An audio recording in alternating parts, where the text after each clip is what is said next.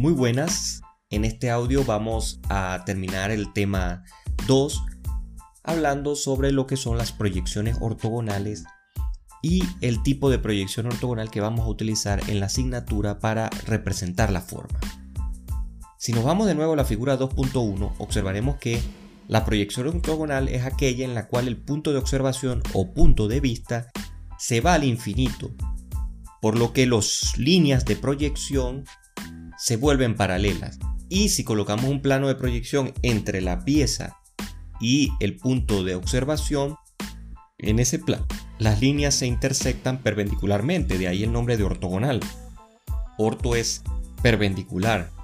Entonces surge una vista que si observan la figura 2.1 tiene la misma forma que tiene la pieza en esa cara y las dimensiones son las mismas. Esto es lo importante de la representación ortogonal que me permite a mí mostrar la forma tal cual como es en la realidad. Eso sí, solo una parte de ella, pero todo lo que tiene que ver con el contorno, las aristas o los lados de esa pieza vista desde esa posición aparecen en su verdadero tamaño, con lo cual después la podemos escalar e introducirla en un plano de dibujo.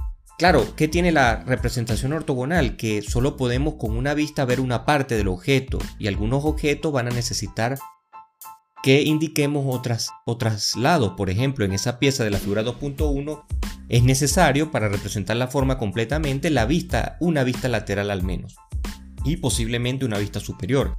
En general, vamos a ver que son seis vistas las posibles o las vistas principales. Sin embargo, no todas son necesarias para representar la forma de una pieza, ya que si la pieza tiene ciertas características como por ejemplo que sean simétricas, pues una vista va a ser igual que otra, entonces no hace falta dibujar ambas vistas. Solo se dibujarán o se deben dibujar las vistas que sean necesarias para describir la forma, no hacer vistas eh, que redunden eh, dando más información de la que ya se ha dado en otras vistas. Entonces, en resumen, tenemos que la proyección ortogonal pues se obtiene de tener líneas de proyección paralelas que se intersectan al plano de proyección. Estas líneas van desde el punto de observación que está al infinito y la pieza. Como les mencionaba, la representación ortogonal pues nos limitamos a una sola parte de la pieza. ¿Cómo se haríamos para hacer, en comenzar un dibujo en representación ortogonal? Pues colocamos la pieza en la posición en la cual la vista que realicemos nos genere la mayor información de esa vista casi que con esa vista sepamos de qué va la pieza o cómo está hecha. En los dibujos que ustedes hicieron del tema 1, en el caso mío que yo hice la llave de plomero, noten que yo tomé una foto que básicamente es una representación ortogonal, si hiciéramos esa vista, de lo que es la vista principal de esa pieza en su conjunto. Esa vista, esa foto que yo tomé ya sin tomar fotos por otros lados, me da información de suficiente para saber de qué es la pieza. Claramente se identifica que es una llave de plomero. La mayoría de ustedes, por decir todos, tomaron las vistas de su proyecto, o sea, de la pieza que van a dibujar para el proyecto, en su posición en la cual uno claramente identifica qué es lo que van a dibujar.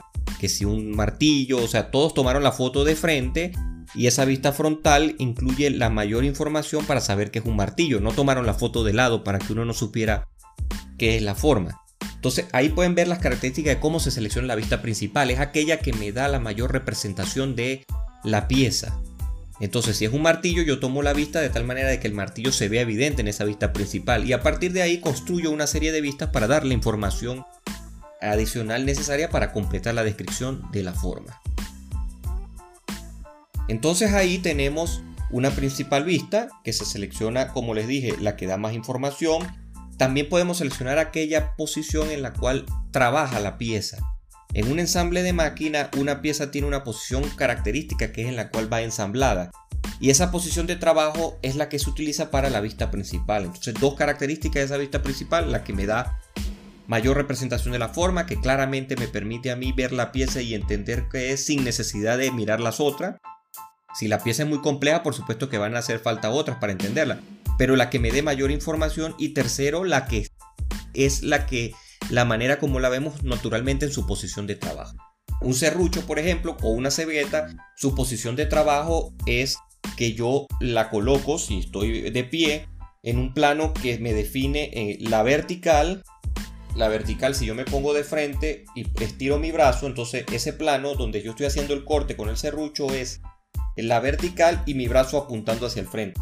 Bueno, ese plano que es el que yo estoy utilizando para hacer el serrucho es el plano de trabajo de esa pieza, por lo que el serrucho, la su vista principal sería aquella que, en la cual está contenido el plano de trabajo, que además, si vemos bien, es la misma vista que me da la descripción completa de esa forma. Yo puedo saber que es un serrucho a partir de esa vista. Pero bueno, no, no, o sea, no todas las piezas se pueden dibujar con una sola vista. Quizás algunas piezas, por ejemplo, que tengan apenas profundidad, sí hacen falta una sola vista, porque hago la primera vista e indico que la profundidad vale, tiene un valor. Sin embargo, la mayoría de las piezas va a necesitar dos, tres o al menos tres vistas. Y estas vistas se construyen trazando planos perpendiculares a ese plano principal o plano frontal. En la figura 2.9 pueden observar la construcción del plano horizontal, yo coloco el plano de proyección encima de la pieza, un plano horizontal, y trazo unas líneas perpendiculares de ese plano hacia las aristas de la pieza y puedo definir la vista superior o inferior, dependiendo del tipo de proyección que vaya a utilizar.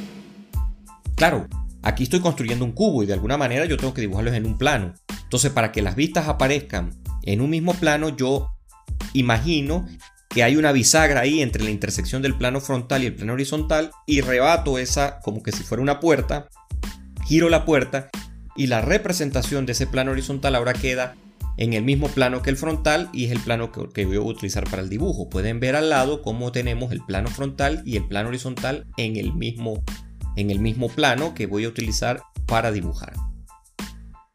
Bueno, y así puedo trazar una vista lateral, es la siguiente figura, la 2.10, y en ese plano lateral hago mi vista y después para que todas estén en el mismo plano la muevo, la giro, pueden ver las flechas como indican el giro, de tal manera que ahora las tres vistas aparecen en el plano en el plano de dibujo o en el plano frontal. Es importante saber cómo se rebaten porque eso me define la posición de la vista. En esa figura 2.10 que tiene una forma de L, la vista lateral, esa forma de L cuando yo lo rebata es una L hacia adentro. Si yo lo hubiese rebatido hacia atrás, es decir, que en vez de agarrar la arista que está con el plano frontal, utilizo la arista que está atrás, la L hubiese sido al revés, hubiese sido como la L que conocemos. Entonces, ojo, en este caso, en esta figura, noten que el plano de proyección está dentro de la visual y la pieza. Ese sistema de proyección es el ISO A, o el que se utiliza también en las normas ANSI. Pueden ver en la figura 2.11 el conjunto de 6 vistas de una pieza en particular. Ese cubo, si vamos a la figura 2.12, se rebate, se abre para un solo plano y ahí tenemos la disposición de toda la figura. Un punto importante, en este caso veamos qué vistas serían necesarias. La vista frontal tomamos la que me da la forma de L de la pieza, una L, ya entendemos que tiene una L. Tenemos dos vistas laterales, la derecha y la izquierda. Vean que la vista lateral derecha es la que me da información a través de líneas continuas mientras que la lateral izquierda tiene líneas de visibilidad. Ambas vistas son muy similares, o son las mismas, mejor dicho. Entonces, eh, no hace falta dibujar ambas, pero ¿con cuál me quedo yo? Con la que me permita dar mayor información. Y entonces tomo la que tenga mayor cantidad de líneas visibles. Porque como veremos en el tema 4, yo solo puedo acotar o dar dimensiones en las, utilizando líneas visibles, no puedo acotar líneas de visibilidad. Entonces, entre la vista lateral izquierda y la derecha, en este dibujo, pues nos quedamos con la vista lateral derecha, que es la que me da mayor información. Y no dibujo las dos vistas. Lo mismo ocurre con la vista superior o inferior. En este caso, ¿con cuál vista me quedaría? Veamos, la vista inferior tiene una línea de eh, visibilidad, mientras que la línea superior, la vista superior no, sino que es toda una línea continua, o sea que todo el contorno es visible. Por lo que entonces entre la vista inferior y la superior me quedo con la vista superior. En este dibujo en concreto, con tres vistas es suficiente. ¿Cómo saber las vistas suficientes? Bueno, pues imagínense que la persona va a fabricar la pieza. Cuando ustedes vean tecnología mecánica 1, 2 y 3, ustedes van a saber los procesos de conformado, cómo se fabrican las piezas y van a saber qué dimensiones debe conocer la persona que va a fabricar la pieza para hacerla. En este momento no tenemos esa información, por lo que nos limitaremos a darle información para que otra persona pueda dibujar la pieza. Entonces ustedes imagínense que una persona a partir de las vistas que usted le está dando es capaz de construir la isometría que vimos en el audio anterior. Entonces tienen que darle el número de vistas mínimas y necesarias para que una vez que acotemos el dibujo tema 4 la persona pueda hacer la isometría de ese dibujo sin mayor, sin necesidad de hacerles más preguntas a ustedes. Podemos observar la representación de las vistas ya utilizando el sistema ISO-E, que como ven en la figura su disposición no es igual a la ISO-A. Esta es la que vamos a utilizar, la, la figura que aparece en la 2.13 es la que vamos a utilizar para hacer la tarea y bueno, en la siguiente figura pueden observar que la disposición de las vistas en el sistema ISO-A. Hay diferencias claras que ustedes pueden ver y me van a comentar abajo en el chat de WhatsApp cuáles son las diferencias principales que ustedes ven con un método u otro. Es importante indicar que en el plano, en el formato, uno indica el método de proyección a través de un símbolo, como es el cono que aparece ahí abajo de donde dice método ISO-E. Ese cono que está ahí, vean que en el ISO-E tiene una forma, está el cono y después está el círculo y en la otra está el círculo primero y después está el cono. Esta vista, para que ustedes cuando lo observen, la única manera de que esa vista sea correcta es que sea hecha por el método ISO-E. Porque en el método ISO-E el plano de proyección está después de la pieza, entonces el círculo para que se vea continuo tiene que estar del lado derecho del cono. Si se utiliza en cambio el sistema ISO-A, el círculo para que se vea en líneas de contorno tiene que estar delante del cono. Entonces, si ustedes ven un dibujo, un plano, y en el formato abajo está indicado ese dibujo, ustedes ya saben qué tipo de vista de método se está utilizando. Vamos a concluir el audio comentando que, bueno, lo que resumiendo, ¿cómo seleccionar las vistas? Bueno, eh, en, en, la práctica lo primero que tenemos que hacer es seleccionar la vista que me dé mayor información. Esa es la vista principal, la mayor información porque ya con esa vista se describe la forma, tenemos idea de qué es la pieza y además es, eh, puede ser la misma posición en la cual trabaja esa pieza.